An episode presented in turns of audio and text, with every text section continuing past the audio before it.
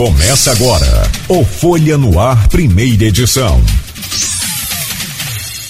ZYW219 Folha FM, a rádio que toca você, 98,3 Campos dos Goitacazes, Rio de Janeiro. Temos também já a presença online do secretário de Educação, Ciência e Tecnologia, Marcelo Feres. Bom dia, Marcelo. Muito obrigado pela sua presença por dispor esse tempo conosco. Eu tenho estou ouvindo aqui alguma coisa, estou achando que o Arnaldo também já está online com a gente. Bom dia, Arnaldo. Opa, bom dia, Marco. Bom dia a todos os ouvintes da Folha FM.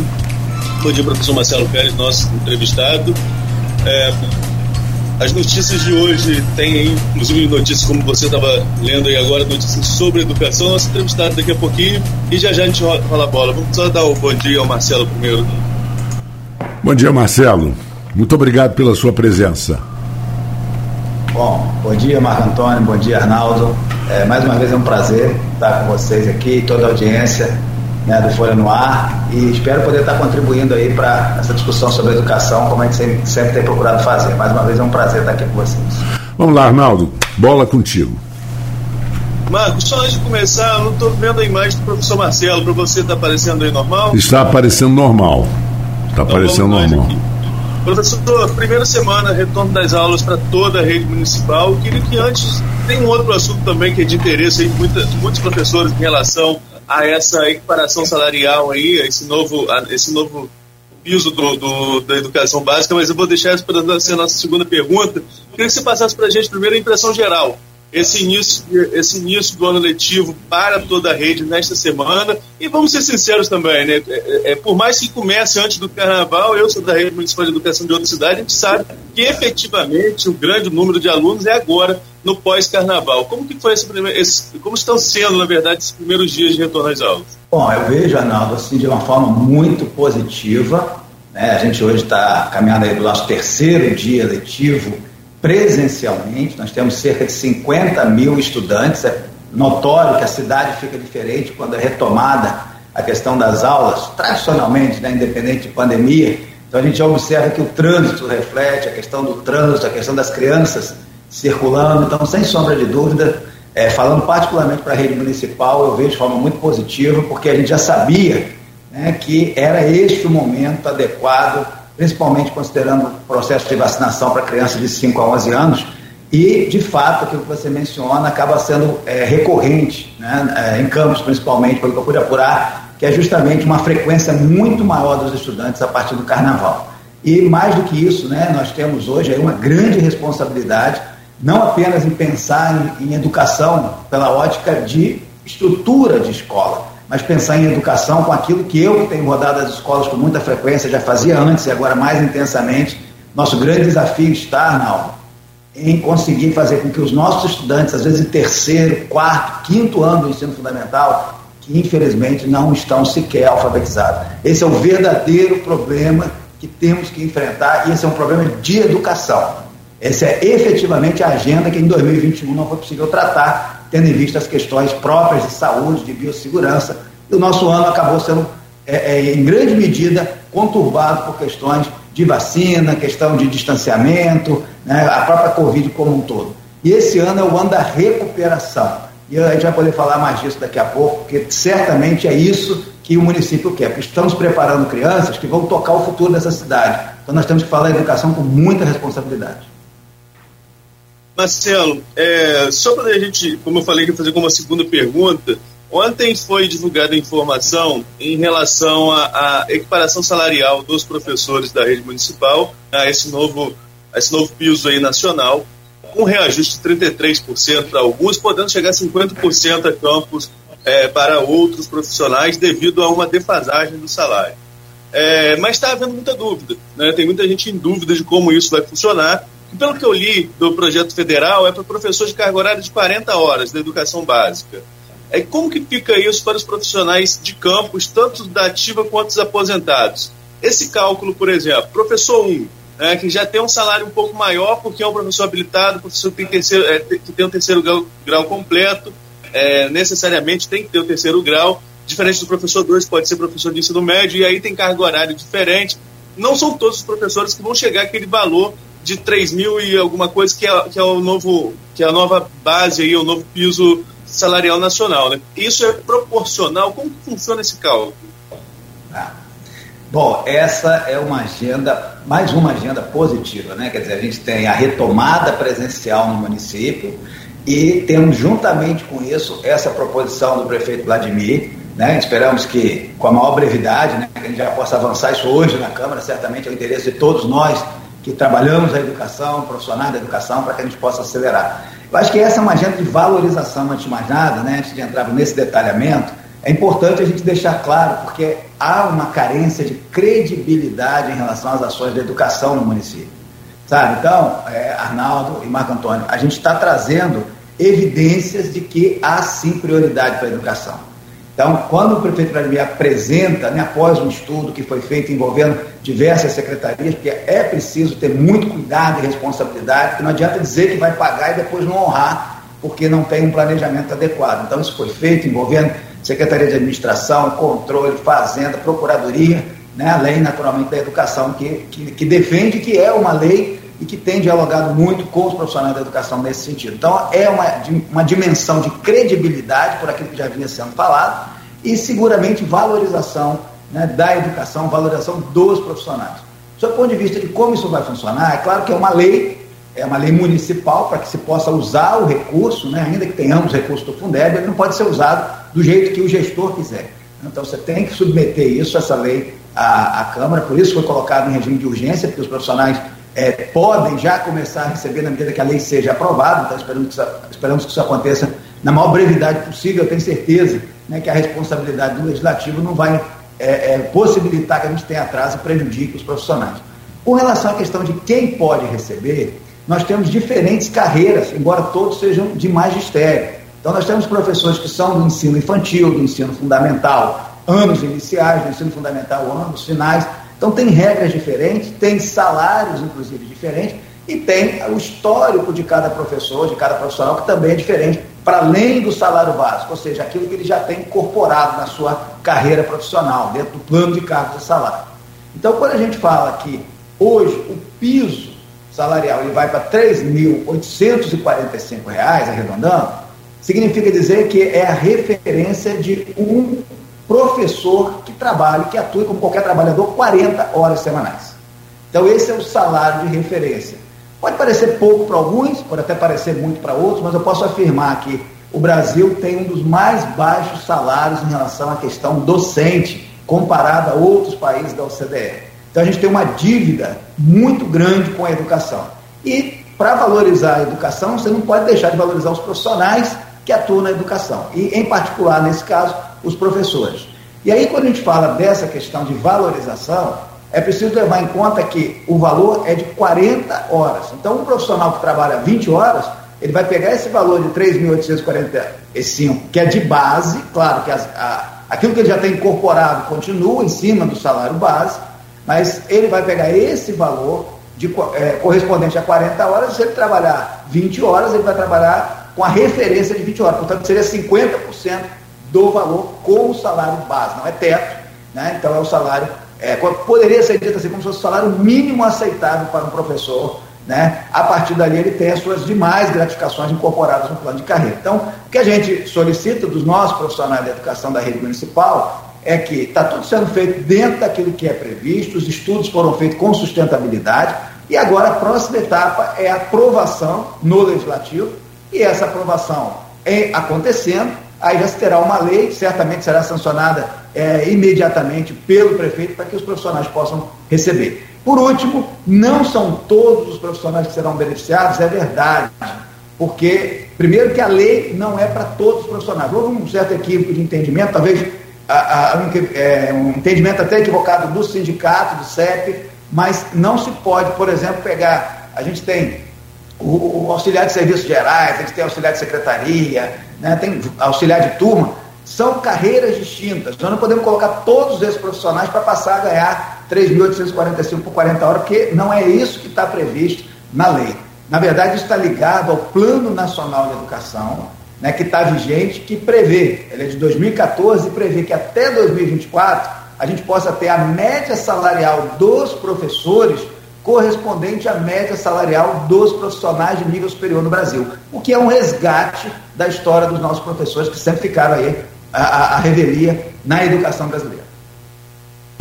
Marcelo, não sei se você vai ter esse dado para a gente, até para eu entender também aqui. Professor de língua portuguesa hoje, do sexto ao nono ano, né? professor 1, ele tem um salário base, ele já tem seu adicional de terceiro grau, né? então tem plano de cargos e salário da prefeitura, enfim. Ele tem as suas alterações ali no salário. Mas no caso dele, o salário base dele também sofre modificação agora com essa lei, ou o salário base dele já é maior do que o que essa nova lei é, é, é prevê, por exemplo? É, a, a lei do piso, como o nome diz, ela impede que qualquer professor venha receber menos do que o valor de referência nacional. É como se fosse um salário mínimo do professor. Então, nós temos professores, por exemplo, quando a gente fala que o reajuste vai até chegar a 50, em alguns casos pode passar um pouco, que, por exemplo, os, professores, os professores que nós chamamos de 35 horas, quando nós assumimos a gestão, identificamos isso, eles estavam recebendo, durante o ano passado, abaixo do piso nacional. Isso não é o correto. Ah, mas então por que, que a gestão teve esse tempo para fazer e não fez? Porque o ano passado havia uma lei impeditiva por conta da pandemia, que não nos permitia fazer qualquer tipo de reajuste. Era a lei complementar 173, nós explicamos isso aos educadores, isso foi entendido, e agora é a hora disso acontecer. Então, os profissionais que já ganham o equivalente, para poder simplificar, né? uma hora aula, uma hora de trabalho, ele tem um determinado valor quando você considera essa referência de 3.845. Quem já recebe por uma hora de trabalho um valor igual ou maior ao 3.845 em relação às 40 horas, neste caso ele não terá um reajuste de 50%, eventualmente terá nenhum reajuste, porque ele não está abaixo do piso salarial. Então é bom esclarecer isso aos profissionais para não criar é, falsa expectativa de que todo mundo vai ter reajuste, quando na verdade se trata, grosso modo, né, do salário mínimo aceitável do professor. Mas não é teto, cada um vai ter a sua é, é, gratificação própria aí da carreira profissional. Uh, Arnaldo, gostaria de colocar uh, o professor Marcelo Pérez citando esse fato dos dos professores, que ele mesmo citou que os professores são subpagos, né? vamos inventar essa palavra né, no Brasil. E aí vem, hoje nas redes sociais, muita gente coloca alguns entre aspas, memes, mas que tem um fundo de verdade, né? Os professores deveriam ganhar tão bem quanto os nossos governantes, quanto os nossos políticos. E tem aquele, aquela lenda famosa de que no Japão a única profissão que não precisa se curvar diante do imperador é o professor, porque é considerado a pessoa mais importante de uma comunidade que leva todos os membros da comunidade a terem oportunidades profissionais e de saber, de conhecimento para o Arnaldo. É, me permita, é, já que você mencionou essa questão, e, e, eu sou professor, muito orgulho, 25 anos como professor, é, posso lhe dizer, além de concordar com isso, né, que essa é uma realidade brasileira. Na verdade, há muitos países, né, sobretudo se a gente pensar nos países desenvolvidos, em que a profissão do professor ela é aquela escolhida pelos alunos que se destacam. Né? Então, na verdade, é esse entendimento de que o papel do professor é preparar as gerações futuras. É disso que a gente fala quando a gente está discutindo educação em campos. É preparar os pequenos para que daqui a pouco vão estar assumindo os principais é, é, cargos de condução da sociedade. Então, eles serão outros professores para dar continuidade às novas gerações, serão os médicos, serão os políticos, serão os engenheiros. Então, essa é uma realidade. Infelizmente, isso é uma questão histórica no Brasil. A educação ela começa de forma muito tardia, né? e, infelizmente, mais ainda, a educação acaba sendo alvo muito mais de polêmica e discussão do que de solução de problemas da educação, pensando no desenvolvimento da sociedade. Isso explica porque a gente é uma sociedade ainda em desenvolvimento para os otimistas ou subdesenvolvidas para os mais realistas. Arnaldo. Marcelo, em relação. É, é, eu vou voltar um pouquinho essa questão desse, desse reajuste aí, que você sabe que professor é, é, é, uma, é uma categoria forte, com o sindicato, ruidosa, né? Então, assim, é, é costuma. Eu não estou com acesso, Marco, ao Facebook da, do programa. Caso tenha alguma intervenção aí, você pode trazer para a gente, por favor. Perfeitamente. Em relação a essa questão do salário, né, nós tivemos uma lei federal, como você mesmo colocou, né, colocando esse novo, esse novo piso 3.845, né, você arredondou aí para 3.845. Para ficar claro para quem está ouvindo a gente, 3.845 dividido por 40. E aí você multiplica de acordo com a sua carga horária como professor. Professor de 20, multiplica isso por 20. 25 por 25, 35 por 35, consequentemente. É isso que vai acontecer. Né? Se já tiver igual ao piso, não tem reajuste. Se for menor, o reajuste vem a partir da aprovação na Câmara, correto? Exatamente isso. Beleza. Agora então vou passar para uma outra pergunta um pouquinho mais polêmica, porque você está num cargo que é técnico, mas também é político. Nós estamos com um impasse na Câmara, inclusive aí com a manchete de hoje da Folha falando no presidente Fábio Ribeiro, é, é, ameaçando a suspender o pagamento dos, dos vereadores porque não está tendo quórum na sessão desde a suspensão da eleição da mesa. Esse é um projeto importantíssimo para os profissionais da educação mas corre o risco de não entrar em pauta justamente por esse é, desentendimento entre os vereadores. Qual a sua expectativa em relação a essa postura dos vereadores para a sessão de hoje? Ou você acha que há, é, devido a, até mesmo, eu falava, sobre, eu falava sobre isso na última sexta-feira aqui no programa, até mesmo devido à importância do projeto, se não haveria necessidade de se chamar uma sessão. Nós tivemos aqui uma queda de sinal e. O Arnaldo congelou para mim. É, não. O Arnaldo congelou, mas é, estamos com o professor Marcelo em câmera e já acertaremos aqui o do Arnaldo. Se Arnaldo estiver nos ouvindo, é, já voltou, Arnaldo. Voltou. Pode continuar, Arnaldo, por favor. Eu, eu não ouvi. É. Ele vai. Coloque a pergunta novamente, Arnaldo, por favor. Finalizar a sua pergunta, ouvir o final da sua pergunta. Consegue me ouvir agora, professor Marcelo, Marco Antônio? Desculpa a conexão aqui que caiu, mas é, é, acontece, né? Que eu, que eu, concluindo a pergunta, Marcelo, é, qual a sua expectativa em relação à postura dos vereadores? Né? E se você acha que há necessidade, como eu falava aqui na sexta-feira, de se convocar uma sessão exclusiva para isso, uma sessão extraordinária, caso não entre na pauta da sessão ordinária de hoje? Bom, eu volto a dizer, é claro que falar de educação não tem como fazer educação sem falar de política, sobretudo política pública, né? E o legislativo tem um, um papel de extrema relevância para se falar de política pública.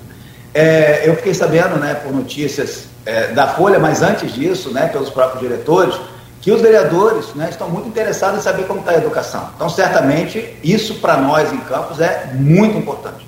Né? Pelas notícias veiculadas na própria Folha, um, um, grupo grande de vereadores esteve visitando escolas ontem, né? parece que a notícia é, é, aponta para problemas é, em escolas, e aí talvez tenha sido um pouco de aleatoriedade seletiva, não sei, porque nós temos hoje mais de 50 mil alunos estudando e, e satisfeitos nas suas escolas, então eu tô, estou visitando também muitas escolas e sei da realidade. E algumas escolas, né, na verdade 24 escolas, não começaram as aulas justamente porque não foi possível é, finalizar com a manutenção ou resolver o problema de aluguel, problemas mais operacionais que não trarão prejuízo aos estudantes.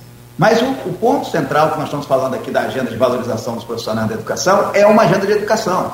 Então, certamente, né, se os vereadores estão atentos à educação, a gente tem um, uma Câmara específica né, para tratar de educação e, que parece ser muito atuante, mostrar que entende muito de educação, então, certamente não vai se furtar a tratar um assunto de quem diz que valoriza os profissionais da educação. Então, estou muito tranquilo de que a política tem que ser feita realmente no âmbito do legislativo, é, é, de, é, devido e é legítimo que se tenha esse tipo de ação, mas tem uma hora que tem que discutir aquilo que é mais importante para o município e para a cidade. E nesse caso, eu tenho certeza que nós não vamos ter aí problema né, de aprovação de, de, de lei do piso em campos, causada por uma questão política que pode ser e deve existir permanentemente. Isso faz parte do processo democrático, a gente lida com muita tranquilidade nesse sentido, e de fato, né, o cargo de secretário ele necessariamente tem uma dimensão política, até porque ele é um cargo que é a partir do prefeito que é eleito pela população.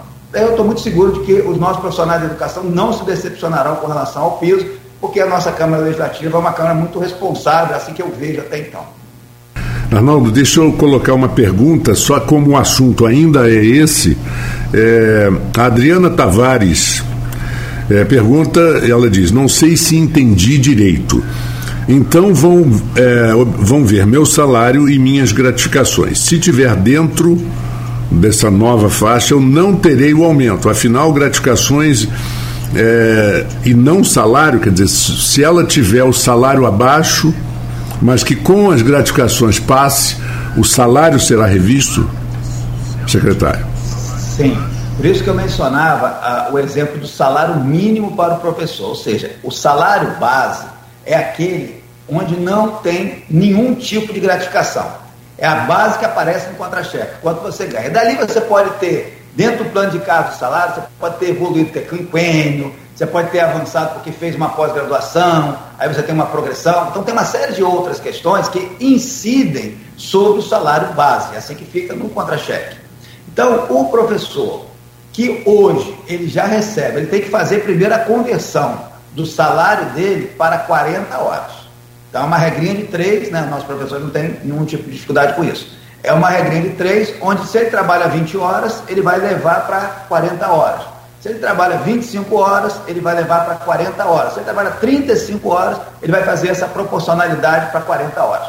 Quando ele fizer o salário dele correspondente a 40 horas, se o valor não chegar a 3.845, então ele vai ter um complemento até chegar a esse valor. Então vamos supor, se o valor dele ficar em 2.800, né, ou 2.845 para simplificar, quando ele projeta 40 horas, fica em 2.845. Esse professor vai ganhar mil reais a mais por mês no salário base. Aí ele tem a regência, 20% do salário base. Aí ele vai receber, se o salário base dele antes era 2.845, ele tinha regência baseada no salário base. Agora que ele passa a ter 3.845, a regência dele vai subir. Então, todos os profissionais que hoje não recebe o equivalente em 40 horas a 3.845, irão certamente ter um aumento de salário. E isso vai elevar também as gratificações do seu plano de cargo. Então não é um aumento que vai levar a 3.845 e para por aí. Coloca o piso aí e a partir daí os profissionais vão ter naturalmente as suas gratificações que tomam por base o piso. É uma questão matemática aí de ver qual percentual que cada um vai ter. Isso inclui os aposentados né, dentro da regra própria para aposentados, como foi mencionado né, pelo prefeito. Então está previsto aí no plano é, que está sendo encaminhado aí o projeto de lei à Câmara. Marcelo, para deixar também assim, é, para não gerar nenhum tipo de confusão nos profissionais da rede, é, você já deixou claro mais cedo que é para magistério, ou seja, professor de sala de aula. Né, não é para profissionais da educação de maneira geral, sim para quem está dentro de sala de aula ou em cargo de direção, professor em cargo de direção também, isso aí também contemplo. Agora, o município tem hoje é, profissionais de educação de dois processos seletivos. Um herdado da gestão anterior, que está acabando agora, né? Esses contratos terminam é, praticamente até o fim deste ano, terminam todos, né? E tem os contratos do processo seletivo que vocês realizaram recentemente agora em dezembro. Esses processos são regidos por editais próprios. Esse salário não tem modificação, né? Não, nós estamos falando do salário mínimo do professor. Né? Então, eu entendo que o salário mínimo do professor, ele é professor, independente dele ser um professor estatutário ou um professor de contrato temporário, o salário mínimo é do professor. Eu não apurei essa informação. Isso é o meu entendimento a respeito, porque ele é professor. Se eu tenho um salário mínimo do professor, o professor precisa estar recebendo esse, esse valor de salário, é, independente do vínculo dele. Tá? Esse é o meu entendimento a respeito. Não é um entendimento jurídico, não, mas ao fazer a leitura da lei, ela não trata ou restringe quem é o professor. Que o professor da escola é, é, da, da rede pública, ele está fazendo um trabalho de professor, ainda que seja um contratado. Então, acho que haveria um problema de isonomia aí, né, de você ter um professor recebendo um salário e um outro professor recebendo um outro salário. O que pode ter diferença são gratificações, plano de cargos, aí sim, certamente isso não, não estará contemplado. Então a gente pode estar, tá, como você não tem essa informação concreta, a gente pode estar vendo isso durante o dia até para informar melhor como que fica o contratado, porque existe eu, um eu, vou, eu vou pedir uma informação aqui, eu vou pedir uma informação mais precisa aqui ao longo do programa, eu consigo cravar a informação. Eu tenho um entendimento, mas eu consigo aqui que a equipe me ajude nisso. Beleza, beleza. Porque minha dúvida é porque como há um edital específico né, que, que rege esse profissional, ele foi contratado com valor X, se ele também tem alguma alteração. Essa é a minha dúvida e acredito que pode ser dúvida de, de outras pessoas também. Tá perfeito. A gente confirma, a gente confirma isso ao longo do programa. Perfeito. E agora vamos falar de dinheiro para pagar essa diferença, né? Porque muita gente fala do seguinte, que o, o, o presidente Bolsonaro ele, ele elevou o piso, o que é um direito dele, mas não municiou todos os municípios para isso, né? falta recurso às vezes. Mas tem o Fundeb, que é uma verba específica para a educação. Com esse reajuste, Campos vai usar 100% do Fundeb para pagamento de folha ou dá aí para fazer alguma complementação utilizando recurso do município? Bom, a primeira coisa que eu quero destacar é que eu, como professor, eu vou ser um pouco barrista, falando para os nossos colegas aqui, professores, diretores, né? Olha, essa confusão política aí, por que, que aumentou 33% do piso, né? se era para aumentar, se não era para aumentar, se nós concordamos, eu acho que é senso comum na sociedade que os professores estão subvalorizados e a educação do Brasil não é um exemplo, né? infelizmente, tem melhorado muito, principalmente nesse século XXI, mas tem muito a melhorar ainda. Então, o bom é que veio, que levou, que motivou, isso é secundário para nós. O importante é a educação estar tá sendo valorizada. De fato, a, a motivação para esse percentual é o entendimento de que a nova regra do Fundeb, né, que o Fundeb era algo é, que tinha, ele é derivado, na verdade, do Fundef, né, que era voltado para, era um fundo, sempre foi um fundo, mas voltado para o ensino fundamental e virou educação básica, ampliou-se muito e isso é uma agenda, a meu ver, muito positiva de agenda pública, política de Estado, que é uma das coisas que mais falta no nosso país. Né? Você fica tendo solução de continuidade, troca o governante, começa do zero. Né? O Brasil sofre disso enquanto União, governo federal, mas Campos também padece muito disso. Então você tem problemas sérios na nossa rede escolar causados por falta de continuidade não tem a ver com governos, tem a ver com compromisso com a educação. A educação não pode estar suscetível à mudança de governo. Mudou o governo, começa tudo do zero. Isso aí independe de quem seja o governo. Isso é compromisso com a sociedade. E o Fundeb ele traz essa possibilidade de política pública porque você não fica apenas contando com recurso próprio do município. Fundeb não é uma coisa nova. Atualmente tem se falado, ah, Campos está com muito dinheiro no Fundeb. Não, Campos tem a mesma lógica de recurso público para a educação que tem Macaé, que tem Itapiruna, que tem outros municípios. Com esse mesmo recurso, inclusive no passado, Macaé faz parte dos 10 melhores municípios de, de qualidade em educação no estado do Rio. Itapiruna faz parte dos 10 melhores municípios. Então fala-se agora como se de repente não tivesse nada de Fundeb e de repente chegou um grande recurso de Fundeb para Campos e todos os problemas serão resolvidos. A pergunta é, se já tinha Fundeb antes e com esse Fundeb nós conseguimos é, é, ter situações como, isso no estado do Rio apenas, tá? Ter situações como municípios estando entre os 10 melhores, com um nível de aprendizagem bem mais alto, por que, que Campos não conseguiu? Se é para falar de Fundeb, que vem desde 2008, tem que falar do todo do Fundeb. Hoje nós temos melhoria de recursos e temos a obrigação de fazer Campos funcionar sim com educação. Não se pode repetir, por exemplo, você ter uma cidade que sequer tem a IDEB. Bom, como explicar o uso do Fundeb para uma cidade que não consegue ter IDEB? Ou certamente eu imagino, pelo que eu acompanho atualmente na, na, minha realidade enquanto secretário, que isso deve ter tido, deve ter sido um assunto muito discutido, né? Tanto pela imprensa, quanto pela Câmara, quanto pela sociedade como um todo, que é o que mais importa, né? Então, assim, Campos está numa situação melhor comparado a anos anteriores. Mas nos anos anteriores, as cidades vizinhas ficaram entre as melhores em termos de IDEB e nós não temos esse exemplo para contar. O nosso projeto de educação é para isso. Então, o recurso do Fundeb, ele tem que ser executado em, no mínimo, 70% destinado aos profissionais da educação. No mínimo. O ano passado, nós alcançamos esse percentual. E que pese se questionar se foi alcançado ou não, a gente tem os órgãos de controle para acompanhar. Né? Então, nós cumprimos isso. E Campos não pôde fazer pagamento né, voltado para bonificação ou rateio, porque o percentual foi alcançado. Com esse reajuste, agora de salário, naturalmente nós não vamos ficar nos 70, nós vamos entrar na casa dos 80. Essas contas elas podem variar na medida que a gente começar a ter o pagamento, porque há uma série de direitos dos profissionais que a gente precisa estar honrando esses direitos. E não são somente a partir de agora os professores.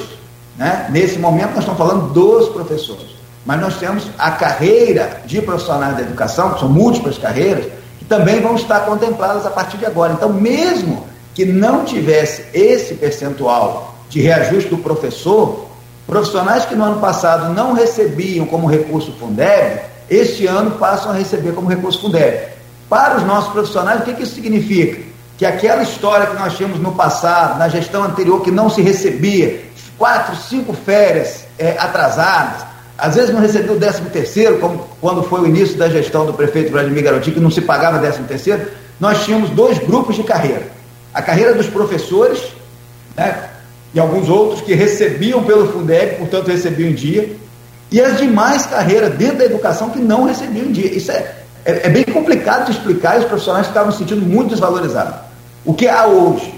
Todos os profissionais da educação, isso foi uma mudança da lei federal, todos os profissionais da educação passam a receber. Então, só por aí, esses 70% já não se repetiria mais esse ano, porque nós teremos todos os demais profissionais recebendo com o recurso do Fundeb. Isso não é absoluto, sabe, Arnaldo? Às vezes um profissional ele está cedido para um outro espaço, ele não está atuando na educação. Tem regras, é por isso que esses percentuais podem variar. Eu não posso cravar aqui o índice percentual, porque isso depende da folha de pagamento mês a mês. Então, um profissional que é cedido, ele sai da regra de receber pelo Fundeb, aí tem que receber pelo município. O que, que pode acontecer nesse caso? Ele vai seguir a regra dos demais profissionais do município, que o governo vem fazendo um esforço gigantesco para manter em dia. Então, esse é o compromisso já, o secretário Vane da, da Secretaria de Administração, junto com o prefeito, já sinalizaram que haverá o pagamento das férias de todos os profissionais que estão é, no passivo aí de, de anos anteriores, gestão anterior. Então, hoje o que a gente tem é não haverá esse tipo de risco para os nossos profissionais da educação que estão pelo Fundeb. Mas a posição do governo também é de que não haverá esse risco também para os demais profissionais. Então, isso tudo faz parte de um processo de valorização, porque não se faz política pública em um ano.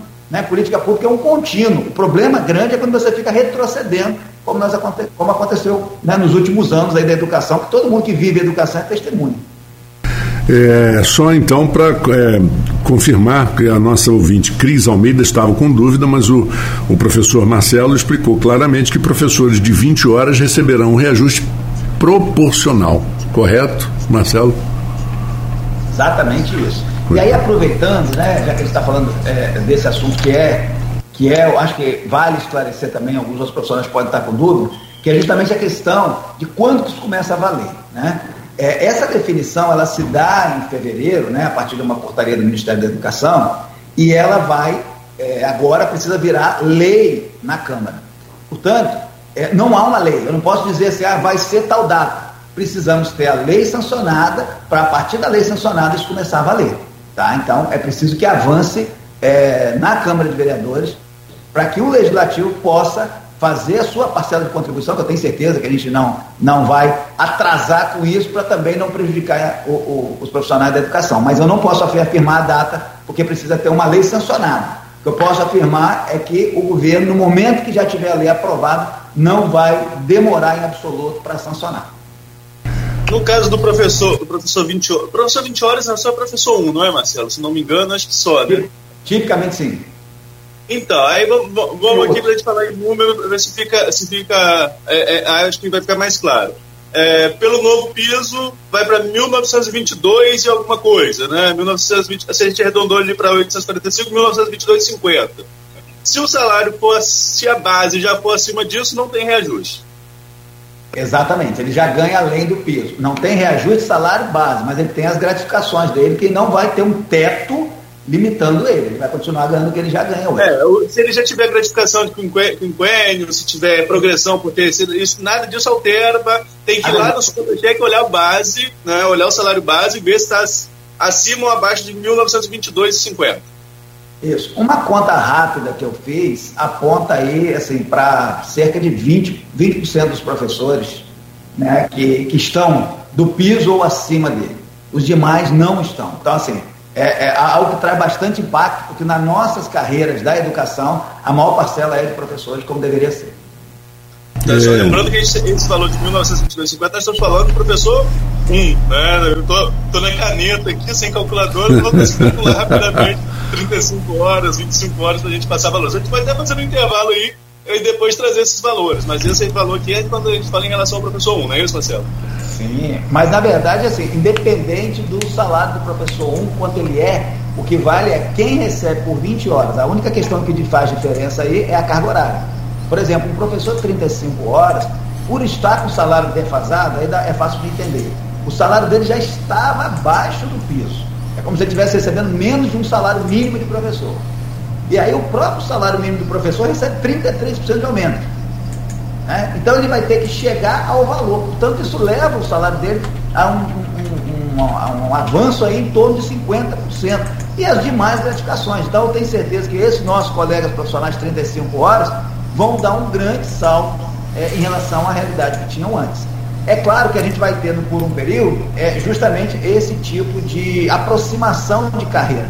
Mas aí eu acho que tem que ter esse olhar realmente de solidariedade. Né? Não dá para dizer, pô, mas só o meu colega que ganhou e eu não ganhei.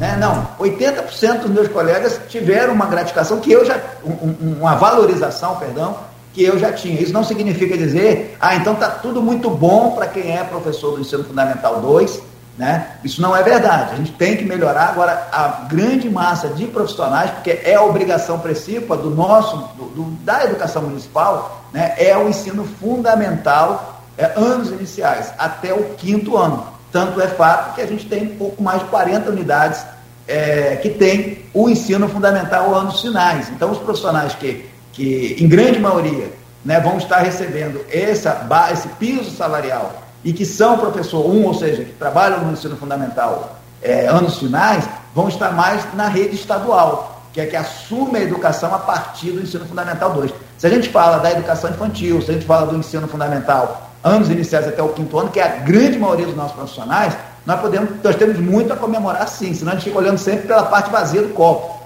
Né? Então, um copo cheio sempre tem um pouquinho vazio, mas vamos tentar olhar para a parte cheia. Esse é um convite que eu faço aos nossos profissionais da educação. Eu volto com o Arnaldo Neto e com o professor e secretário de Educação, Ciência e Tecnologia, Marcelo Feres.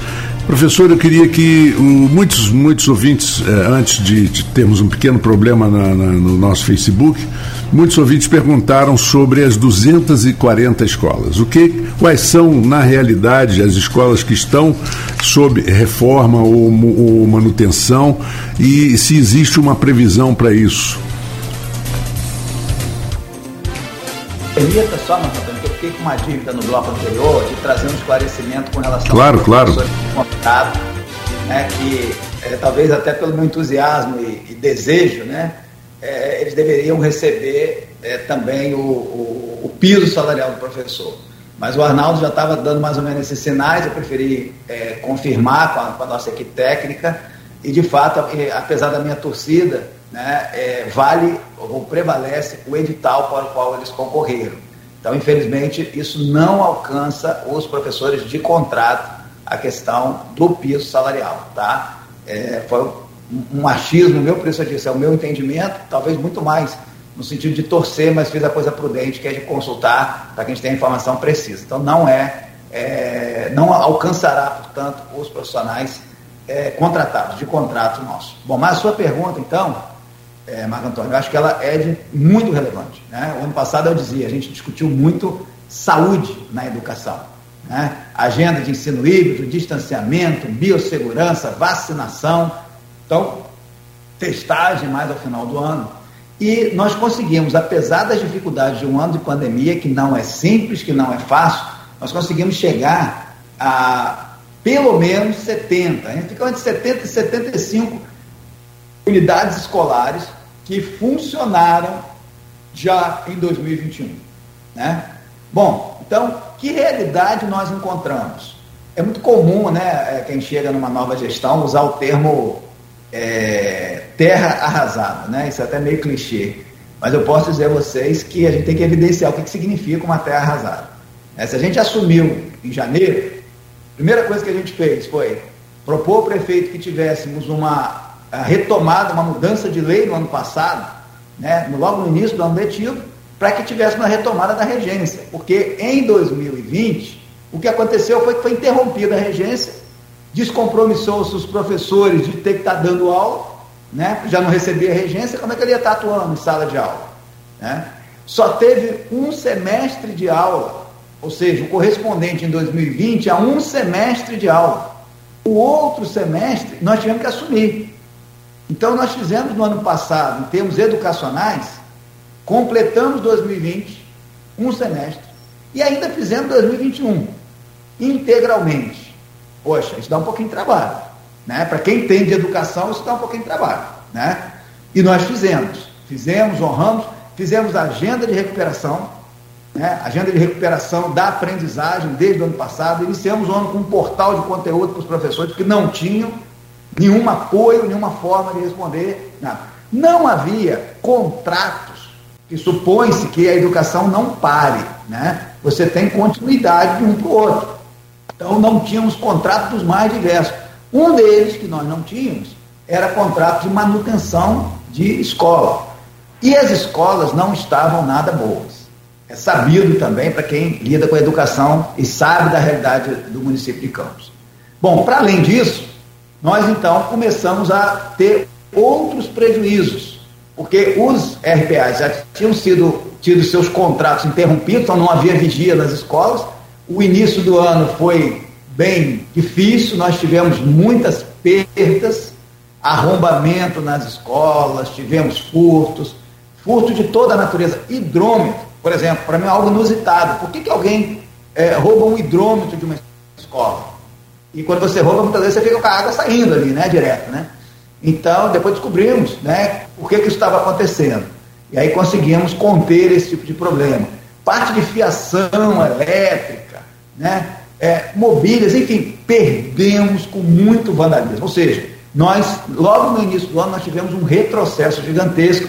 Então, a rede municipal, ela ficou realmente numa situação que já era ruim, muito ruim, em 2020, e ela ainda ficou pior no primeiro semestre, porque a gente estava sem vigias, reconstruindo esse processo, e todos acompanharam, né, que estavam no município, a dificuldade, a penúria que foi fazer gestão no primeiro semestre.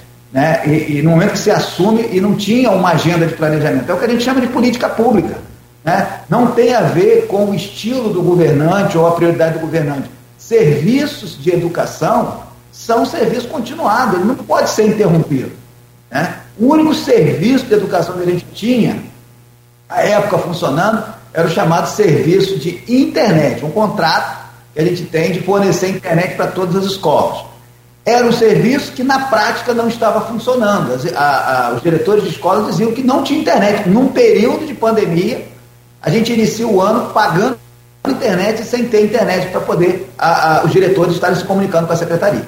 Foi aí que a gente fez um trabalho direcionado nesse particular, para resolver o problema da internet. Chamamos a empresa, repactuamos, conversamos e eles revisaram tudo. E a partir de lá, a partir de então, nós nunca mais tivemos problema na internet. E aqui certamente tem muitos educadores, gestores, diretores que estão assistindo esse programa e sabem disso. Quando a gente pega para fazer um trabalho, o trabalho é feito com planejamento e para resolver, esse problema fica para trás, ele não fica voltando recorrentemente. Agora falando da manutenção propriamente dita. Esse estado de penúria que nós tínhamos né, já em 2020 e que se intensificou no início do ano porque não havia mão de obra nem como contratar para fazer a proteção das escolas, dada a situação própria do município, no início da gestão Vladimir, nós fomos obrigados então a ir administrando com o que dava, principalmente o primeiro semestre. E o que dava era o quê? Era criar as condições que, no primeiro momento, nós focamos em 10 unidades escolares, para poder termos segurança do retorno às aulas no ensino livre. Isso foi feito, acompanhado por sindicato, acompanhado em, parceria com as escolas particulares, é, foi acompanhado também pelo Ministério Público. Aí nós tivemos um agravamento da pandemia que fez com que a gente tivesse que fechar as escolas, ou seja, interromper a atividade de toda a ordem, mesmo não presencial, né, no que envolvia a presença na escola. Enfim, foi difícil o primeiro semestre, porque os meses de março, abril e maio ficaram muito comprometidos. Aí começaram a ter muita perda de profissionais. Tudo isso é a parte externa, o que é visível. Internamente, nós construímos um processo, já falamos isso em outros programas aqui, um processo de contrato de manutenção diferente do que tinha antes, muito mais avançado. Hoje, a gente só paga pelo serviço que é feito. Antes, a gente pagava por serviço em expectativa. Você tinha um valor mensal a ser pago, e esse valor mensal era pago fazendo-se ou não o serviço. Você imagina se a gente seguisse com esse contrato no ano que passou, né? É, e agora, em 2022, nós teremos que colocar uma fila, sabe? Uma grande fila de escolas esperando que a primeira recebesse o serviço. Aí, quando terminasse, ia para o segundo, para a segunda receber o serviço de manutenção. Talvez nós tivéssemos hoje 50 escolas e olhe lá para funcionar. Não é essa a realidade. Nós estamos essa semana com 210 unidades é, em funcionamento. Já vou detalhar isso. Então, o que foi feito foi um processo licitatório completamente diferente né, daquilo que tinha sido é, concebido até então.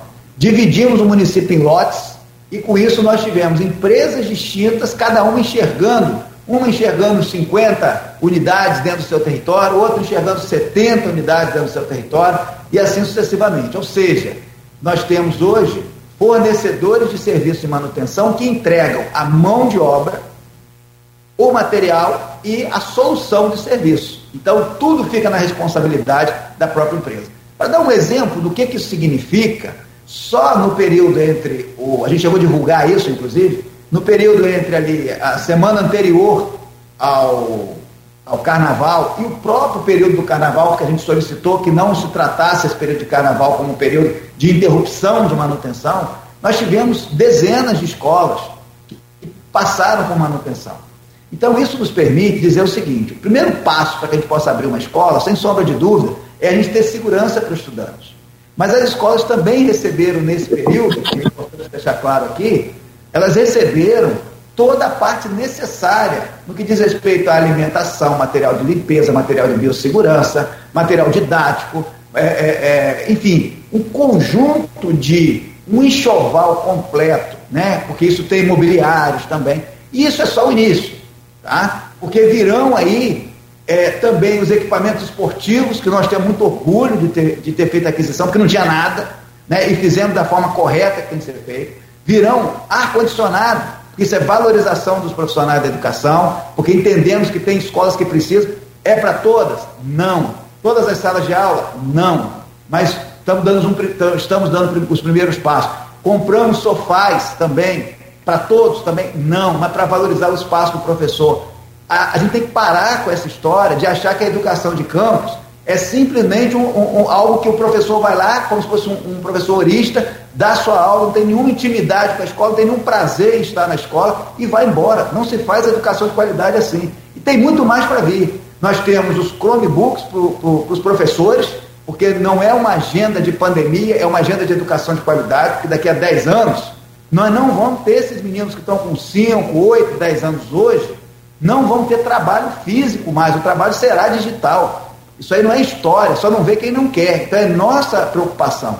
Outra coisa, teremos laboratórios, laboratórios de ciências, laboratórios de matemática nas escolas. Quem diz que rede pública municipal não tem que ter qualidade? Tem que ser serviço de segundo. Então, essas questões vão avançar na medida que a manutenção está avançando. Então eu tenho que ter a manutenção, tenho que ter a escola segura. O ano passado a manutenção avançou em 70 unidades. Começamos tardiamente. E fizemos um processo, que foi um processo licitatório, ainda em agosto, tá? E esse processo, ele começou a gerar resultados em maior escala já no final do ano, novembro, dezembro. Ainda assim, a gente já estava avançando com manutenções, criando outros mecanismos, como, por exemplo, nós construímos a nossa própria equipe de manutenção. Então nós temos pessoas que fazem equipes, né? compramos os equipamentos e fizemos capina nas escolas, parte de manutenção elétrica, parte de manutenção hidráulica. Isso tudo foi acontecendo até com é, profissionais que a própria Secretaria de Educação é, foi contratando. Então nada ficou parado, chegamos a 70 unidades para um ano difícil. É, ninguém disse que no ano 2021 foi pandemia sem vacina no primeiro semestre, mas precisa ser lembrado isso, era tudo muito mais limitado. E a manutenção, hoje, vamos falar de hoje, que é o que mais importa, mas é importante trazer essa trajetória, né, que nós estamos aqui, muita responsabilidade em, em, em colocar isso para a população. Nós estamos falando aqui de 210 unidades. Aquilo que eu falei mais cedo, né? Eu posso olhar um copo quase cheio pela ótica da parte dele que está com ar ou da parte dele que está com água. A escolha é de cada um. Então, eu estou seguro, estou visitando muitas escolas e vou dizer, é emocionante ver as crianças é, quem quiser compartilhar um pouco dessa experiência que eu estou tendo, a gente tem publicado né, no nosso Instagram, lá no Marcelo M. Férias, né, justamente para poder estar mostrando um pouco dessa realidade. Está bonito, está um espaço, sabe de quê? De paz, de amor, de esperança. Então a gente está vendo isso nos olhos dos profissionais, os diretores e as crianças, então é de emocionar. Então eu tenho segurança para dizer o seguinte: temos problemas? Temos. E a minha pergunta é: quando não tivemos? Quem me diz isso são os diretores, são os professores. Sempre houve. Começamos na segunda-feira para alguns que torcem ou dizem torcer pela educação, mas na verdade torcem pelo fracasso dela, né? É, a educação seria o caos na segunda-feira. Né? Talvez eu tenha tido até a minha data de exoneração é, é, projetada aí, porque não funcionaria a educação na segunda-feira. Poderíamos não ter 200 unidades e a gente iria enfrentar do mesmo jeito. Como não temos hoje 24 unidades. Essas 24 unidades, elas estão em três categorias, essencialmente. Ou estão em manutenção, ou seja, a manutenção não foi possível chegar num nível é, necessário para que se possa funcionar. Isso sem contar, só um parênteses bem curto, você faz a manutenção, vão lá e, e destroem, tá? Tem situações dessas acontecendo, isso chega a ser assim, espantoso, né? Roubam é, é, é, fio elétrico que mexe com a bomba d'água, aí você interrompe a capacidade da escola de funcionar, tá? Ah, mas não tem, não tem vigia? Tem vigia. Ah, mas roubou que Ah, mas roubou em, em outro horário que não estava com vigia e tal. Aí nós resolvemos esse problema, está em processo, tá? As coisas não são num, num pirim-pim-pim, numa varinha mágica. Nós vamos ter a escola tendo atividade, inclusive no fim de semana, tendo profissionais, inclusive no fim de semana. Nós estamos mudando o modelo de portaria. A portaria da escola vai ter funcionamento em regime de 12 por 36. Então, profissional, um porteiro vai num dia, o outro vai no outro. O seguinte, quero o primeiro, volta no dia seguinte. Então, na segunda, na quarta na sexta, vai um profissional. Na terça, na quinta, no sábado, vai um outro profissional. Em alternância, eu terei profissionais para poder ter atividade esportiva na escola a qualquer tempo. A escola, todas as unidades da rede municipal, terá sempre um profissional a qualquer tempo para atividades no final de semana. Então, voltando à questão da manutenção, tem 24 unidades que estão ou em processo de manutenção, ou em processo de reforma, o que é muito bom. Nós vamos chegar esse ano, se Deus quiser, nós vamos chegar no mínimo 30, mas estamos buscando chegar a 40. O compromisso é de 30 reformas. Cabe uma comparação. Sabe quantas reformas foram feitas nos últimos quatro anos de gestão, da gestão anterior? Pelo que me consta, posso estar passando um dado que alguém possa divergir, aí é só apresentar. Quatro reformas. Nós estamos falando de uma busca de chegar a 40 reformas, com compromisso de atingir 30. Né? Então, as reformas às vezes impactam o início da sala de aula. Então, nós temos que fazer o ajuste que é necessário tá? para poder as aulas começarem com segurança. De toda maneira, essas 24 unidades, tem algumas que nós não vamos dar conta, porque não dá para fazer a reforma rápida, não dá para fazer a manutenção rápida. A estrutura predial já não aguenta mais, ou é um espaço alugado. Aí a solução qual é? Buscar um outro imóvel então nós temos mais, um terço mais ou menos, nessa situação. Ah, mas por que, que não alugou antes? Não é simples alugar, tem que encontrar. Nem todo mundo quer alugar imóvel para a prefeitura. Certamente não é para esse governo que não se quer alugar. Nós estamos falando aqui do poder público municipal, credibilidade baixa. Eu lido com isso todo dia. Toda ação nossa tem credibilidade baixa. As pessoas, antes de mais nada, já suspeitam da, da ação. E a gente enfrenta isso com muita tranquilidade, já vivemos isso antes. É, então, a realidade, para fechar, é que três tipos de escolas não estão abrindo na, é, essa semana.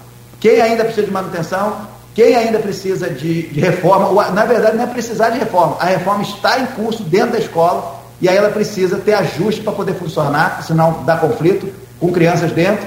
E o terceiro grupo é de aluguel. Esses são os três grupos que nós temos é, de escolas não funcionando. Lembrando, a manutenção está apenas no início, porque a manutenção continuará ao longo ano, melhorando as escolas, pintando as escolas e por aí vai.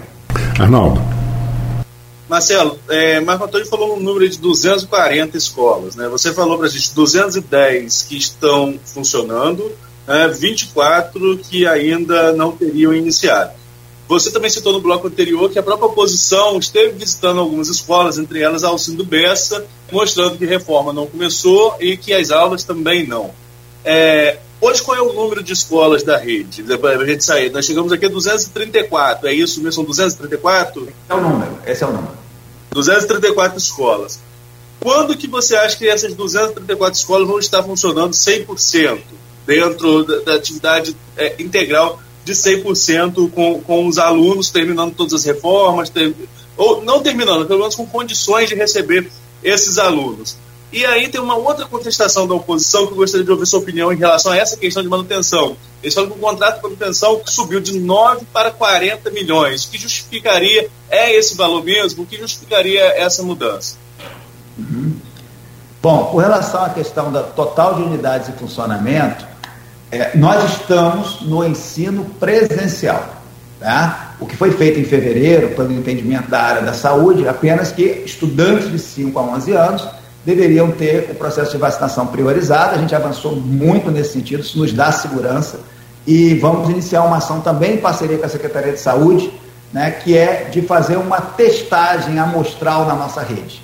Tá? A gente está só, é, é, ainda nessa semana vamos iniciar, porque a gente está deixando que a coisa é, é normalize, em que sentido?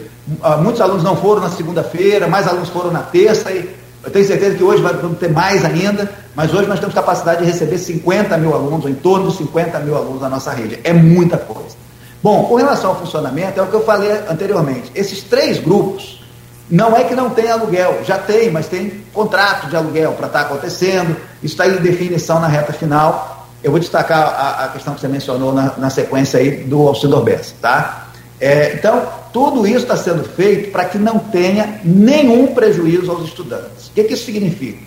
Não é a data que é o mais relevante, e sim o número de dias letivos. Então, não há nenhum problema. Até, por exemplo, a gente que tem um, um, um, um termo de, de, de, de acordo com, com, com, o próprio Ministério Público, né, o TAC que nós temos lá, né, é, aponta justamente para o direito dos estudantes de ter um ensino presencial com 200 dias letivos. Quer dizer, ter o ensino presencial, ponto, nas escolas, ou escolas alugadas, ou enfim, mas que ele tenha, os alunos tenham todos os dias letivos que são obrigatórios. Então, ao dizer que nós já ainda temos 24 unidades para começar e que vão começar na semana que vem, significa dizer o seguinte: eventuais dias letivos que não tenham sido executados nesta semana serão pagos com ajuste específico para essas 24 unidades. Então, o prejuízo é zero. Esse é o compromisso da Secretaria de Educação, né? com os alunos, em primeiro lugar, com as famílias, com a sociedade.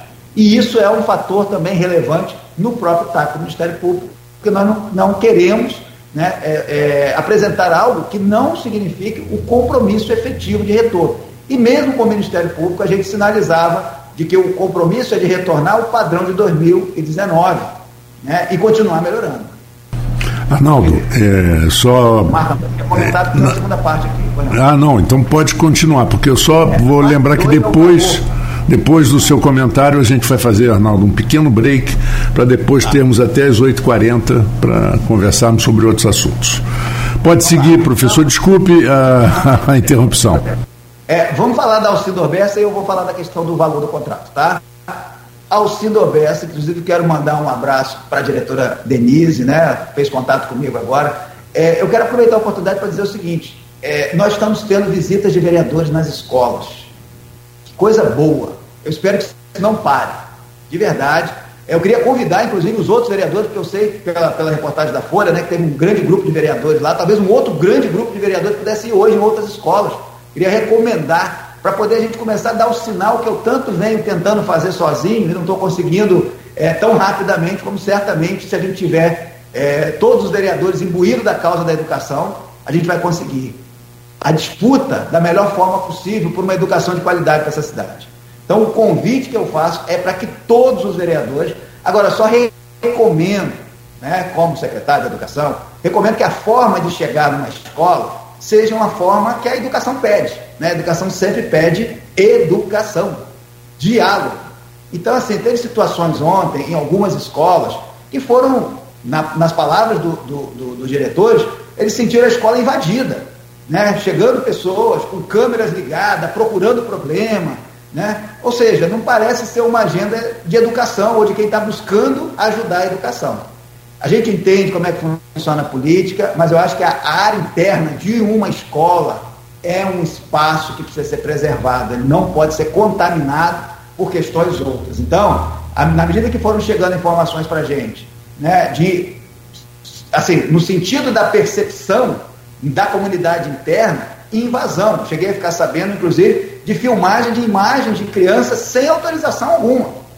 Né? Então, esse tipo de prática não é bom. Claro, a gente está recomendando que mais vereadores possam estar visitando a escola, serão todos bem-vindos, isso aí não tem a ver com cor partidária, todos são bem-vindos, fazem um papel importante. Né? Certamente, eu acredito que vão encontrar coisas que vão emocioná-los, eu posso atestar que vão encontrar, né? os alunos de volta. Então, é, façam isso mesmo, vamos tornar Campos, de fato, uma cidade da educação. E terão a parceria da Secretaria de Educação para os projetos, para as propostas. Certamente deve ter tido muita proposição é, de legislação, de ações, né, de programas que possam ajudar a educação de campos.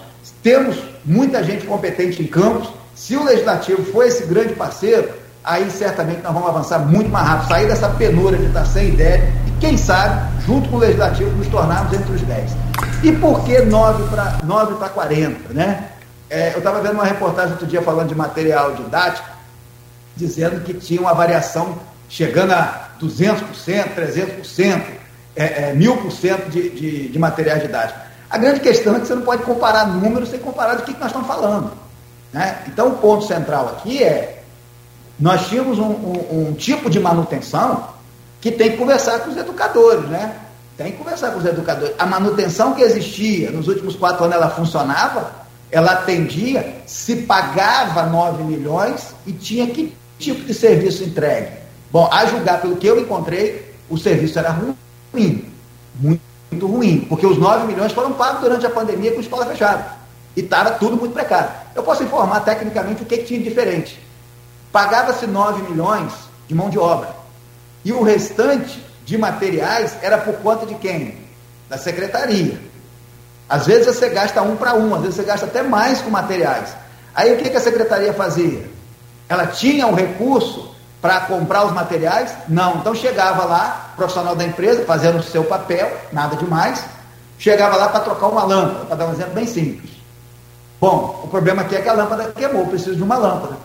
Bom, aí fazia lá um documento solicitando a Secretaria de Educação para comprar a lâmpada. A lâmpada era comprada em um dia, em 15 dias, em um mês, não. Aí a escola continuava. Então, essa comparação ela é, não é só imprecisa, ela é imprópria.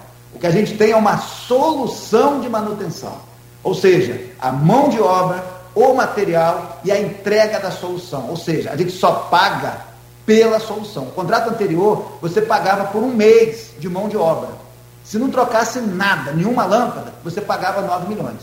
A gente pode pagar também 9 milhões, mas vai estar evidenciado cada lâmpada, quem trocou, como trocou e o que, que custou. E qual é a referência desses 40 milhões, que também não são 40 milhões? Milhões, é muita informação, desculpa eu me alongar aí para os ouvintes, né? não são 40 milhões. 40 milhões foi o preço que a tabela EMOP, que é a tabela de engenharia do Estado do Rio, estabelece para esse serviço.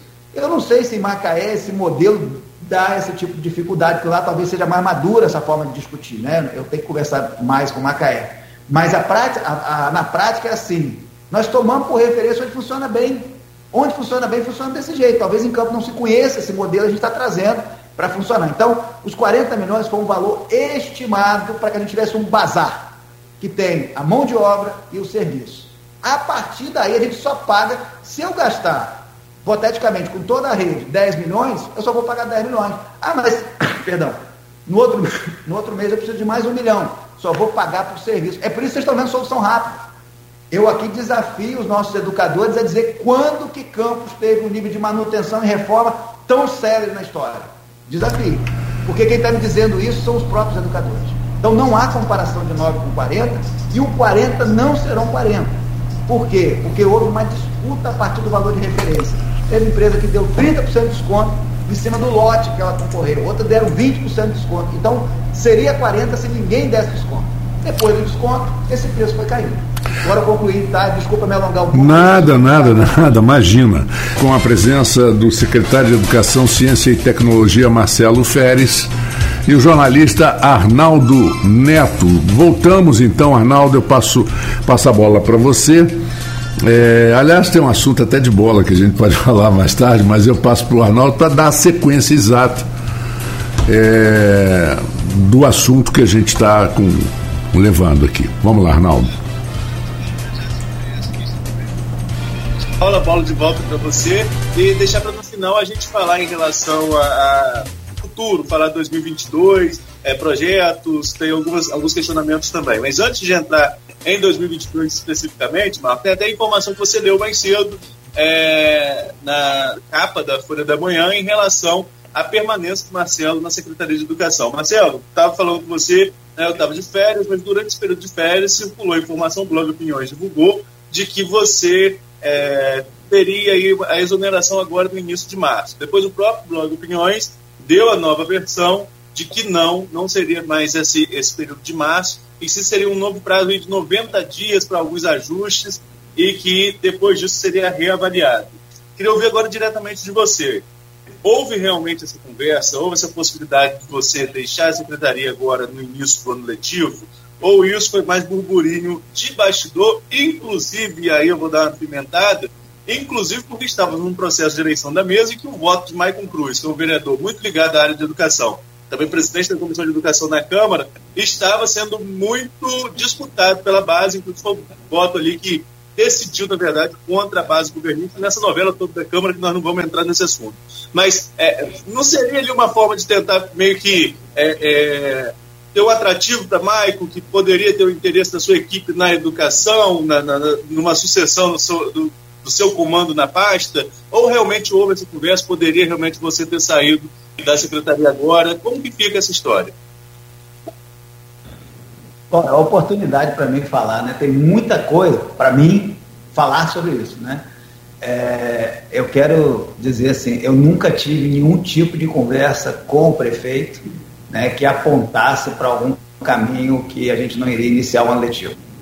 É, não faz nenhum sentido né, esse tipo de especulação, deixando bem claro aqui, eu fico muito à vontade, até de certa maneira eu levo isso com um bom senso de humor, sabe por quê? Porque para mim foi uma grande oportunidade, uma imensa oportunidade. De outra forma, é, eu não conseguiria é, mensurar o nível de apoio que essa gestão está tendo da, dos educadores, que é para quem eu trabalho é, efetivamente para fazer chegar a educação na cidade.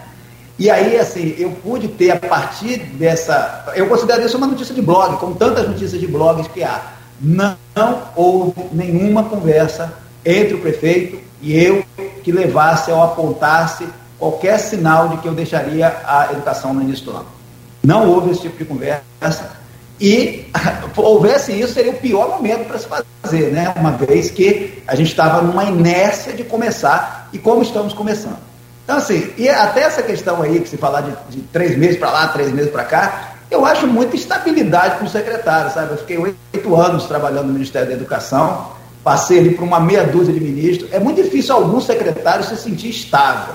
Eu me sinto estável no meu concurso público, tá? porque há uma, uma, uma regra de jogo que, às vezes, uma situação, seja ela de caráter político, ou seja, às vezes até de um determinado mal feito de um secretário, ou o interesse do secretário, pode levar a uma interrupção da gestão, com planejamento, sem solução de continuidade, fazendo um processo de transição quando possível, ou quando é uma ruptura política. Nós tivemos saídas no ano passado né, de secretários da gestão Vladimir, que não foi avisado que tinha, é, ia acontecer daí, eu não sei se isso foi 15 dias ou um mês.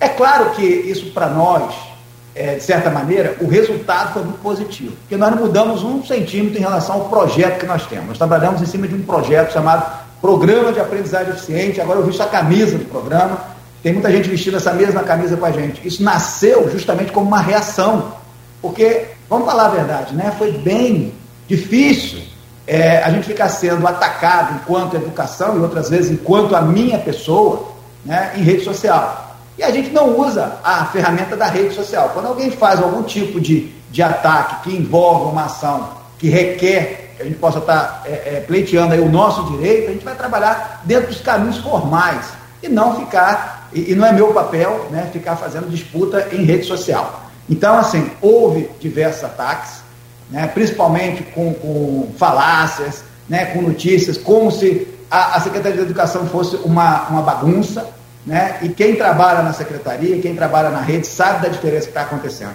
Então, assim, isso para mim, eu, de volta a dizer, levo com bom humor. Agora eu consegui estabilidade de três meses, daqui a três meses talvez consiga uma estabilidade de mais um mês, que seja assim os quatro anos porque o que a gente tem de compromisso com o prefeito foi assumido quando a gente disse que assumiria, aceitou o convite dele. Agora ele tem um compromisso mais amplo que com o prefeito. É com o prefeito e com a sociedade de campo. Por outro lado, o cargo é do prefeito. Então, não tem estabilidade, acho que nenhum dos secretários se sentem estáveis, nem podem se sentir, porque o nosso compromisso e a nossa responsabilidade é muito grande. Então, um eventual mal feito pode ser suficiente para um secretário cair. Então, essa estabilidade não existe. Agora, não houve conversa, não houve reunião de equipe que eu tenha tido, reunião de equipe com o com, meu. Com, com, com, a minha equipe para falar sobre isso, para dizer que eu ia sair, nada disso. Agora, o momento é um momento político, faz parte da educação. Então você atribui aí essas notícias ao, ao momento político que estávamos passando, né? Então, eu, quando eu li a notícia, vou ser muito franco aqui com você, com o Marco, com todos os ouvintes. Quando eu vi a notícia da possibilidade de sua saída, eu achei que foi uma cartada, uma, tentando inclusive é, é, alguma alguém mesmo do governo jogando uma cartada meio que para abrir espaço de negociação com o vereador Michael Cruz, que você não citou o nome, mas é um dos que mais é, é, vão para o enfrentamento diretamente com você nas redes sociais. Eu vi muito claro isso. Agora você me dizendo que não teve nenhuma reunião nesse sentido, eu acho que fica mais claro para mim, eu que, acompanho, eu que acompanho muitos bastidores da Câmara, fica muito mais claro que a cartada foi essa. Você concorda com a análise ou, ou não? Eu concordo que teve uma notícia de blog dizendo que eu ia sair. Isso eu concordo. No mais, a conjectura é sua, você tem toda a liberdade de fazê-lo. Agora, teve notícia de blog dizendo que eu ia sair, isso todo mundo viu, né? E a mim foi muito, para mim foi muito positivo, porque os diretores passaram a mostrar, antes eles estavam aceitando o projeto, contribuindo, fazendo conosco esse projeto importante de educação, desenvolvimento do programa de aprendizagem eficiente, e a partir dessa notícia, muitos apoios, mas muitos mesmo, sabe, Arnaldo? Eu, eu, aí sim, mudou muito a minha forma de olhar para essa realidade, porque eu não conseguia, por conta da pandemia ano passado, a gente estava muito distante né, dessa relação mais pessoal. E hoje, além de eu ser muito recebido em todas as unidades escolares, né, eu fico muito à vontade para estar visitando, me sinto realmente o que eu sou. Sou de campos, me afastei, estava fora, num projeto, num trabalho em Brasília, volto para campos, tive um ano para que a, a, os educadores conhecessem um pouco desse projeto, um pouco do Marcelo, e sigo na mesma direção. E certamente sou um soldado do Exército Vladimir, a quem eu confio no trabalho, por isso aceitei esse convite tenho certeza que confia em mim também. E se em algum momento, seja que for bom para a gestão, seja que for bom para mim, a gente vai conversar. Certamente, pelo que eu conheço o Vladimir, eu não serei demitido pelo, pelo jornal, não. É, eu queria colocar uma, uma pergunta importante que eu acho é, Campos é uma cidade de no mínimo 500 mil habitantes, certo, Arnaldo? No mínimo. 500 mil habitantes. Se você considerar, então, é, a área periférica e tal, mais, 600 mil talvez. A capital da Califórnia e a capital de Albany, do, do estado de Nova York, que é Albany, juntas, não tem 500 mil habitantes juntos, somando Sacramento com Albany, tem 480 mil habitantes, são consideradas metrópoles. Campos é muito mais do que isso. Campos não é uma cidade pequena, definitivamente.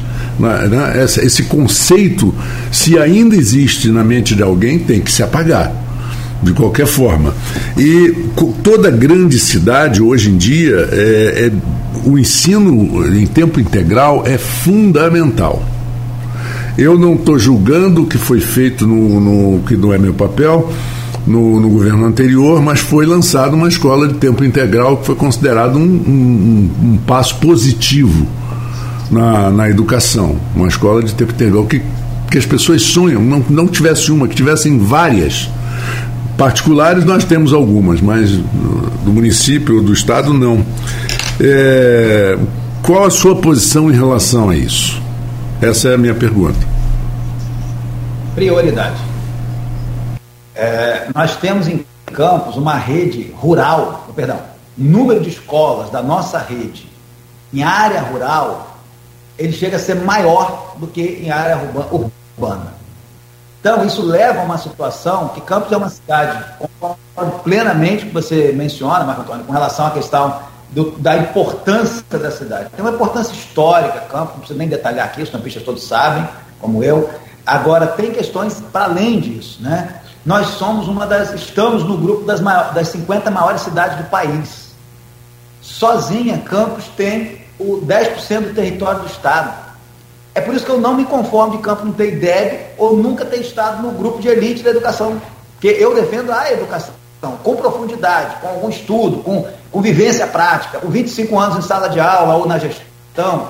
Enfim, então eu falo de educação como alguém que vive educação e não como alguém que dá opinião sobre educação. Não que isso não tenha importância, mas no meu caso isso é, é, mudou a minha vida a educação e hoje eu procuro trabalhar de alguma maneira também para estar contribuindo nesse sentido, né? pensando nas futuras gerações.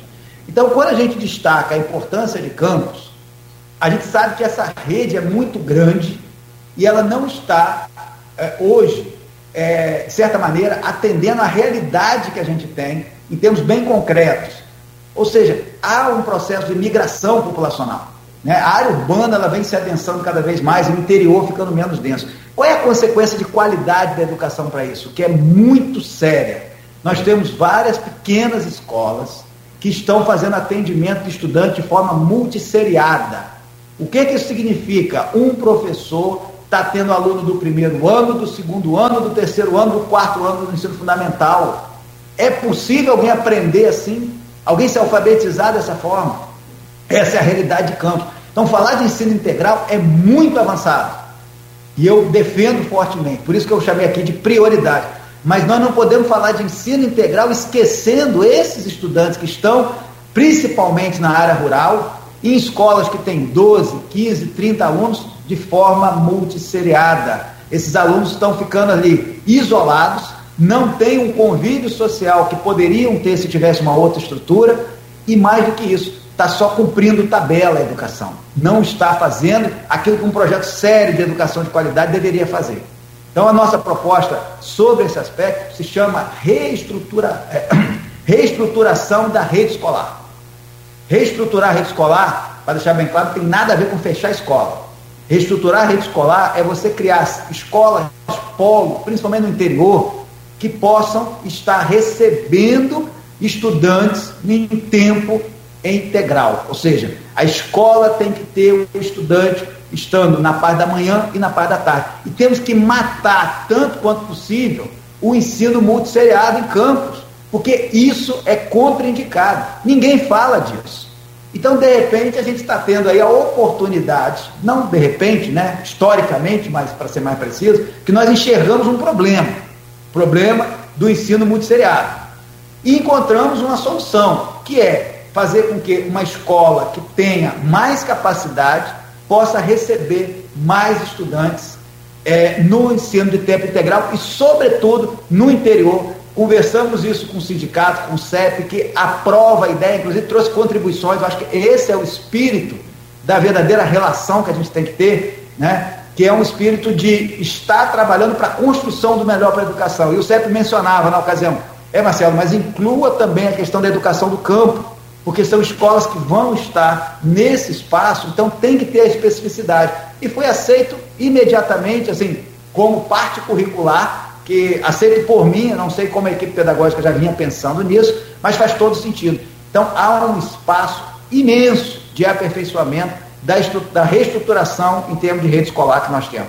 234 unidades, não temos que nos orgulhar do número, nós temos que nos orgulhar da qualidade da educação. E nós não temos hoje muito, até aqui, muito do que nos orgulhar.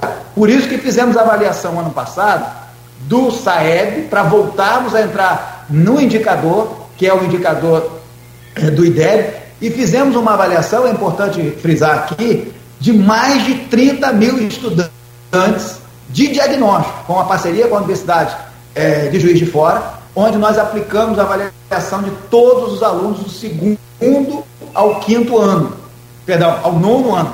E com isso, nós temos hoje um diagnóstico, está sendo entregue às escolas para poder os professores estarem conversando, identificando né, as dificuldades maiores dos alunos. E vou dizer para vocês, essa é uma agenda muito, muito importante. A gente vai falar de muitas coisas, a gente vai ter muita crise crítica, faz parte da educação, recurso, manutenção e tal. Mas o grande problema mesmo, e eu estou rodando as escolas e conversando com os professores, é que nós tivemos perdas de aprendizagem de dois, três anos, já era sabido. Mas agora você tem uma turma de quarto ano, está tendo que ser dividida, parte está voltando para a alfabetização.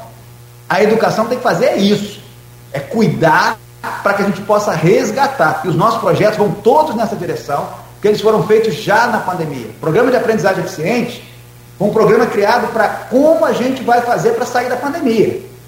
Pode ser que todo mundo possa apontar a solução mágica, mas no Brasil está todo mundo com as suas dificuldades para vencer isso. Então vamos para o tempo integral? Sim, é necessário, mas tem que integrar essa política com a, a, a, o término. Né? Temos que acabar com o processo de ensino multisseriado em campos tanto quanto possível. Pode ter situações que a gente não tem como acabar.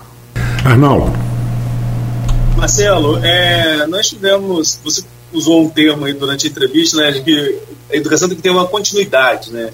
É, teria que ser um programa mais de continuidade do que mudança a cada novo governo.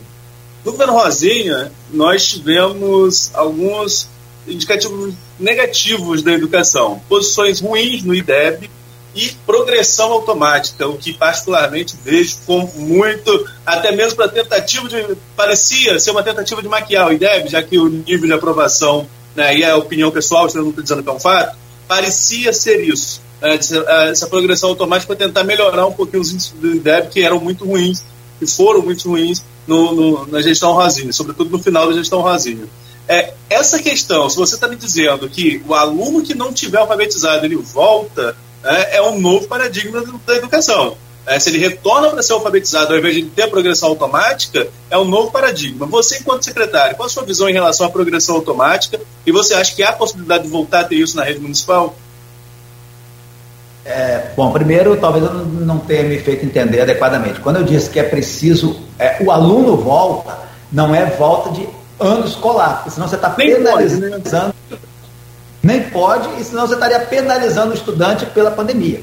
Acho que nós temos um grave problema no âmbito municipal, o Estado tem um grande problema, porque a maior parte dos alunos, perdão, do, do, do sexto ano para frente, são estudantes que acabam indo para o Estado, então o Estado está recebendo esses estudantes com, com fragilidade depois de dois anos sem um processo de aprendizagem efetiva. Então, assim, a minha posição nesse sentido, ela não, não, não tem dúvida quanto a isso. A aprovação automática é tão ruim quanto a reprovação automática.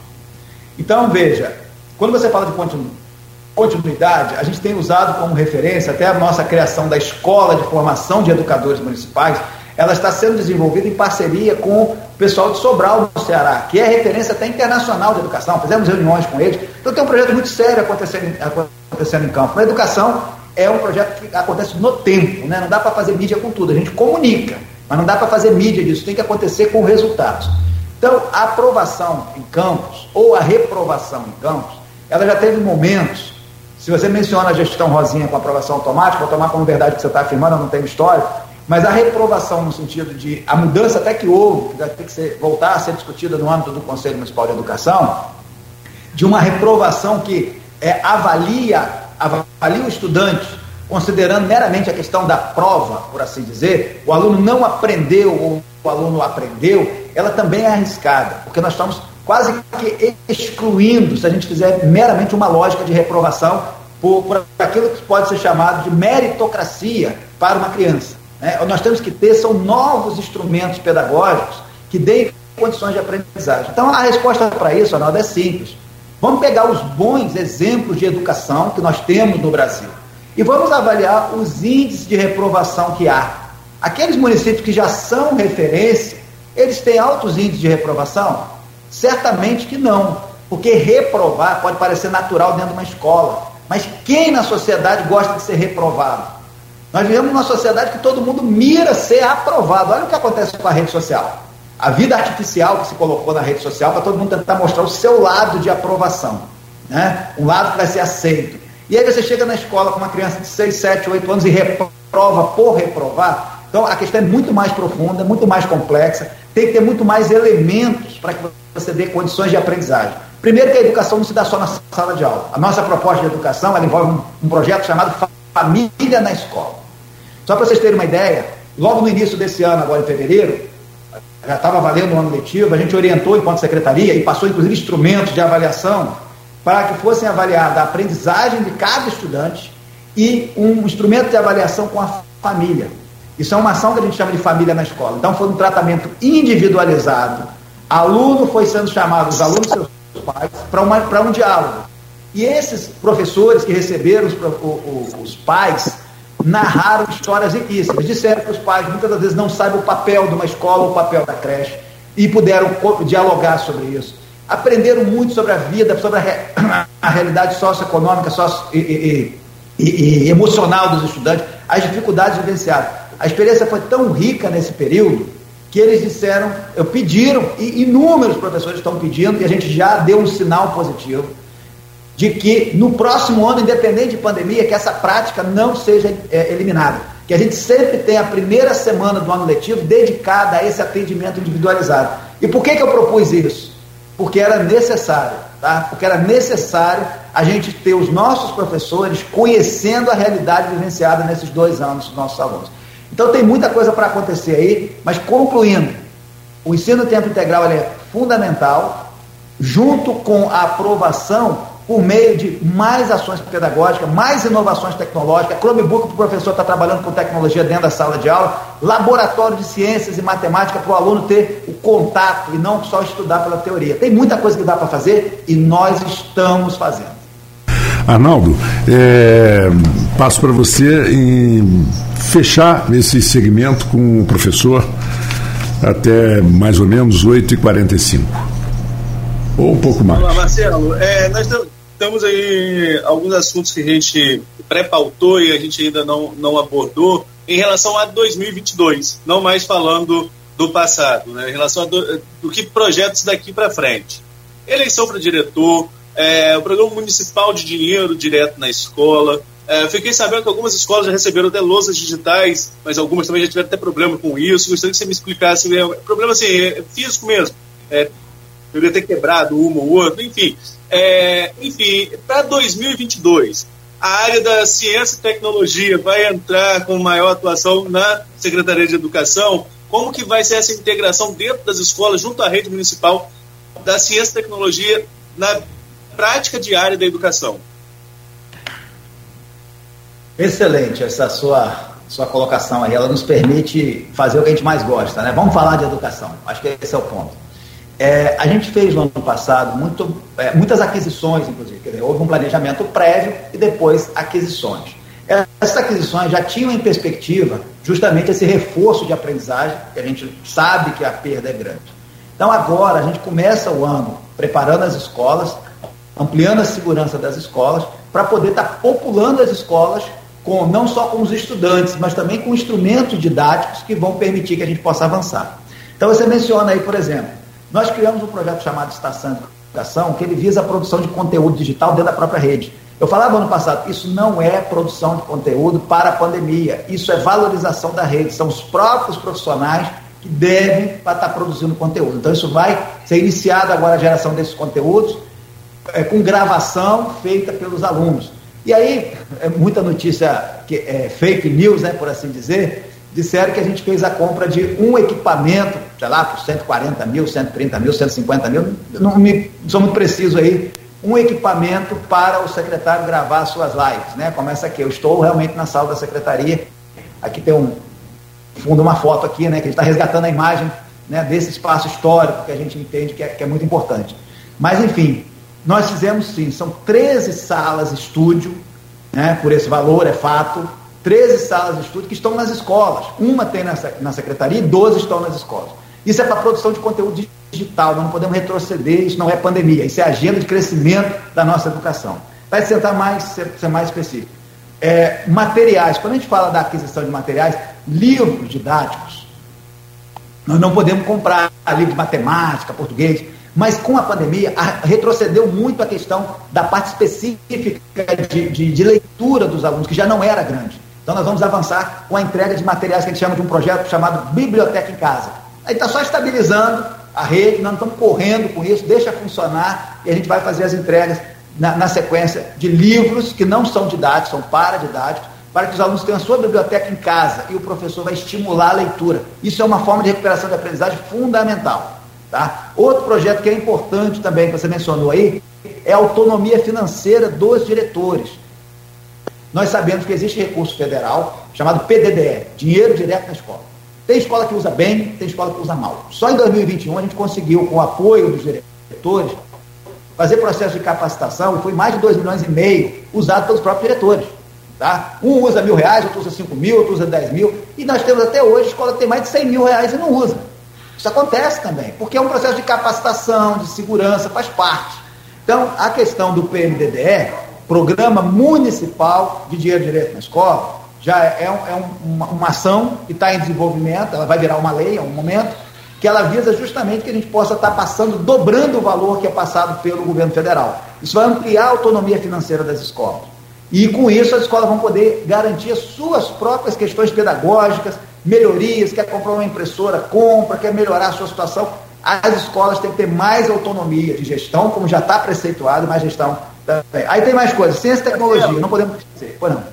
Só uma dúvida nessa, no dinheiro direto da escola municipal. Né? Você, a gente falou de um contrato de manutenção da rede. Esse recurso que vai para as escolas vai ser também para manutenção das escolas?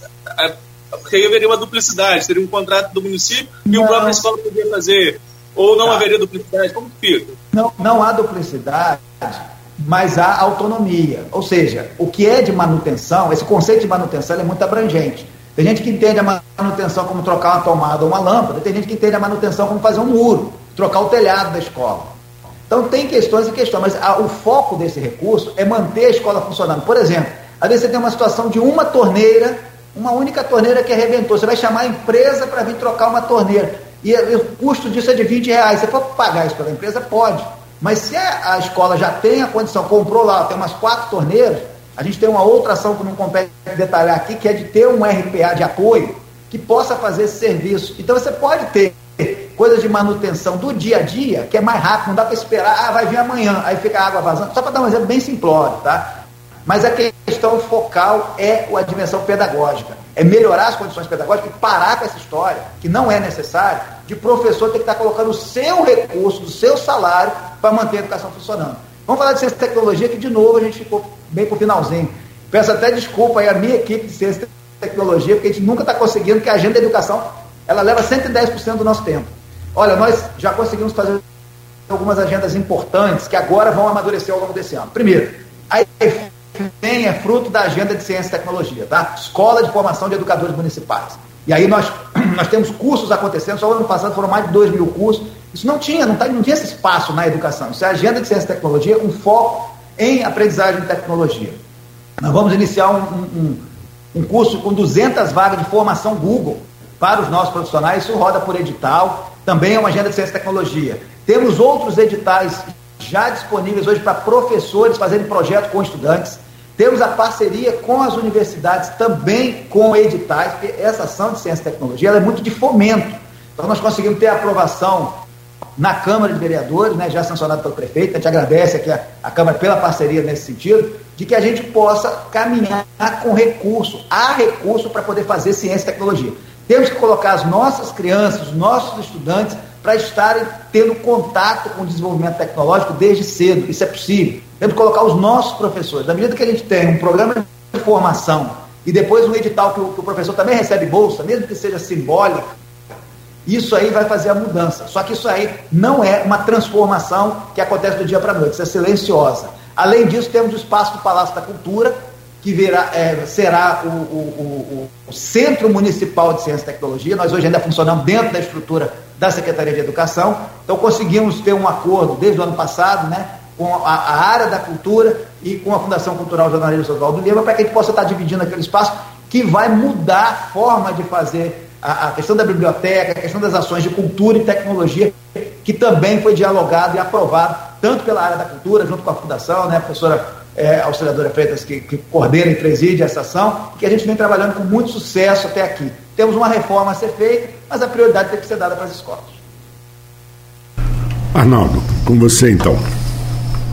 Professor, a gente tem, mais, tem tempo para mais perguntas, ou a gente se despede do Marcelo? Manda uma perguntinha a mais aí. Mais uma perguntinha com resposta curta. que, aliás, é muito difícil a resposta curta, porque a resposta, ela, na maioria dos casos, você tem que explicar o que você está dizendo. Né? Senão ela volta como dúvida, né? Senão ela volta como dúvida, exatamente. exatamente. Mas, Pode fazer. Vamos, vamos, vamos concluir é, falando sobre esse, essa retomada das aulas, foi um dos nossos primeiros assuntos. É, voltamos agora à rede municipal a pandemia ainda não acabou, ainda está tendo vacinação infantil. qual o papel agora da educação, inclusive nessa conscientização de, de, de vacinação infantil, para ampliar esse número que não é tão alto ainda. São Paulo, por exemplo, vamos pegar aqui como exemplo, São Paulo, as próprias escolas colocaram postos de vacinação, é óbvio que com autorização dos pais, não foi nada é, é, imposto às crianças. O ECA defende que a criança, o Estatuto da Criança e Adolescente, a criança obrigatoriamente tem que ser vacinada. O Estatuto prevê a obrigatoriedade. Embora não haja obrigatoriedade da vacinação, não é compulsória, mas o ECA prevê, conversamos aqui com vários promotores que prevê, é, é, na verdade, eles veem no ECA a previsão de é, obrigatoriedade da vacinação infantil. Qual é o papel da rede nessa conscientização agora para vacinação? Quais protocolos estão sendo adotados ainda? Porque estamos na pandemia, graças a Deus parece estar mais controlado, mas ainda existe uma pandemia. Quais protocolos adotados e qual o papel da Secretaria de Educação agora na imunização infantil, sobretudo? Eu vou responder, mas eu vou me permitir, assim, porque a gente fez uma provocação no bloco anterior e não falou nada sobre ele. Daqui a pouco os educadores vão achar que eu estou fugindo da pergunta. Então, vou rapidamente aqui tocar. Aquela questão que vocês chegaram a falar, né, de, de que tinha perguntas, né, é, de várias questões aí, uma delas chegou para mim, inclusive, da, da questão da aquisição de material esportivo e tal. Só quero deixar claro, não vai dar pra... A gente falou no intervalo, na verdade, mas pô, vamos, vamos falar ah, assim, tá, vamos abrir espaço. Rápido, não dá tempo, mas até deixar, deixar muito claro para os nossos educadores que é importante, que como a informação vem, eu tenho a oportunidade de falar aqui, né, deixar claro, nós fizemos uma aquisição de materiais esportivos, nos orgulha fazer isso, porque a nossa rede merece, nossos alunos merecem, é, não fizemos aquisição de nenhum material superfaturado, nenhum material, e nem materiais adultos, que custam 400 reais, 500 reais, porque nossos materiais são materiais é, voltados para escola, e não material. Na ata tem, é fato que tem. Né, materiais adultos, bolas adultas, profissionais e tal. Nós compramos as bolas para as crianças. Então, vocês vão ter a oportunidade de receber esses materiais, não vão receber materiais adultos. É assim que funciona. Bom, com relação a essa questão da vacina, é, primeiro, acho que foi um esforço grande e de, relevante, porque eu tenho perguntado aos alunos na sala de aula para levantar a mão quem já, já tomou vacina e tal, então isso está, pelo menos, a percepção, grosso modo, em torno da metade dos alunos, 50%. A gente vai estar tá incentivando, tem uma parceria com a, com a saúde, a gente quer fazer uma amostragem, como eu falei mais cedo, uma amostragem de, de, de alunos, claro, com autorização dos pais, para fazer a testagem de modo que a gente possa ter uma percepção, tanto dos estudantes quanto dos profissionais, de qual é o grau de contaminação que a gente está nesse início do ano letivo, do, do, do, modelo presencial. Tá? Então, isso nós vamos fazer, buscando, claro, o apoio dos, do, dos pais para que as crianças possam fazer os, os exames, né? fazer as, te, as testagens. Agora, para além disso, as boas práticas que já tinham sido iniciadas no ano passado, elas não podem deixar de existir. Agora, vamos ser bem sinceros, e era o que a saúde dizia o tempo todo você não consegue deixar uma criança que não venha abraçar a outra, que não venha estar próxima da outra, num ambiente escolar. Então, a grande receita é a vacina. Não tem uma segunda coisa. Ah, mas o complemento são as máscaras. E o grau, o acompanhamento do grau de contaminação. Então, álcool presente na escola, boas práticas, o uso da máscara e vacina, vacina, vacina. Quando a gente tiver maior parte das crianças com vacina, e, naturalmente, vamos observar também que já está havendo uma queda no país, apesar da Ômicron. Ela foi muito rápida para expandir. Então, a gente vai ter que conviver com isso. Já se trata de um outro normal, né, que a gente fala. Esse normal de agora é um normal da convivência social. A escola não tem condição de garantir mais o distanciamento de dois metros, um metro e meio, que era do ensino híbrido. E aí não é uma escola pública municipal, todas as escolas retomam, em todo o país. E nós vamos ter que estar monitorando, fazendo a testagem e fazendo campanha. Nós também vamos fazer campanha de testagem nas escolas, para estimular os pais, os próprios profissionais, estimulando o que a gente tem. E qualquer situação de surto, caso aconteça, nós fizemos um, um manual operacional para o ensino presencial que visa justamente dar essa tranquilidade, orientar, por exemplo, uma criança de 2, 3 anos é obrigatório usar máscara? Essas perguntas, essas respostas estão lá para poder dar mais uniformidade na rede. Então, assim, é uma rede, nós estamos falando de muita gente, muitas famílias impactadas. Portanto, nós temos que ter um cuidado na comunicação, não podemos fazer uma comunicação precipitada, porque isso que a gente fala repercute muito nas famílias. Então é preciso que a gente faça isso sempre com muita prudência e sempre por escrito, que é como os educadores já estão acostumados da forma que a gente trabalha. Portanto, Arnaldo, é, vamos agradecer. Então, você quer fazer mais alguma pergunta, Arnaldo? É, quero agradecer muito a presença do professor Marcelo Pérez, da Secretaria de Educação, Ciência e Tecnologia. E só acrescentar uma coisinha muito engraçado, né? vocês são muito jovens, né? mas eu me lembro quando era menino, os pais já mandavam para o colégio, só vai ver logo se, se pega negócio de sarampo, vai ver se pega logo a cachumba, porque aí você já pegava e já não pegava nunca mais, porque a, a imunidade natural da, das, daquelas do, famosas doenças, né, cachumba, cat, é, catapora, sarampo e tal, ela te dava uma, uma resistência quase que eterna. Né? E gripe, não tem jeito, gripe é quase todo ano, né, Arnaldo? Você pega um, um vento frio, como o pessoal falava, pegava um.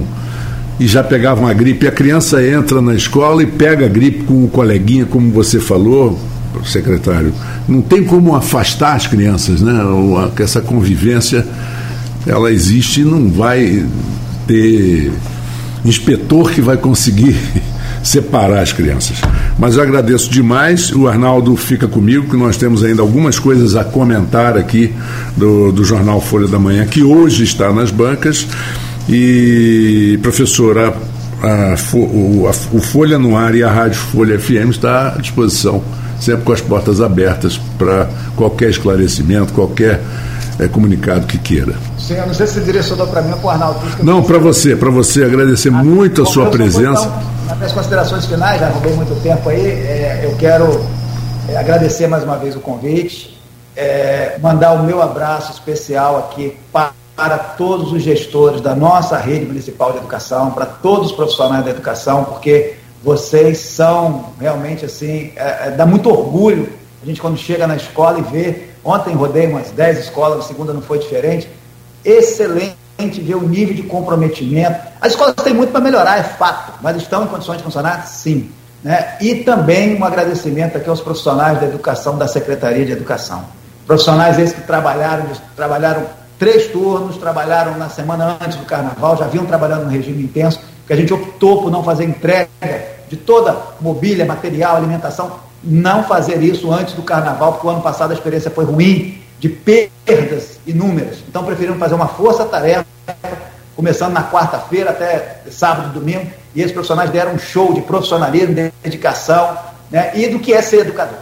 Né? Então, estou muito satisfeito, sigo firme tá, na educação, acreditando que a educação de campos pode e merece ter qualidade, condições para isso que nós temos, que nós temos gente, gente muito boa que são os nossos educadores. E é nesse ritmo que a gente vai continuar trabalhando. Fica por aqui o Folha no Ar.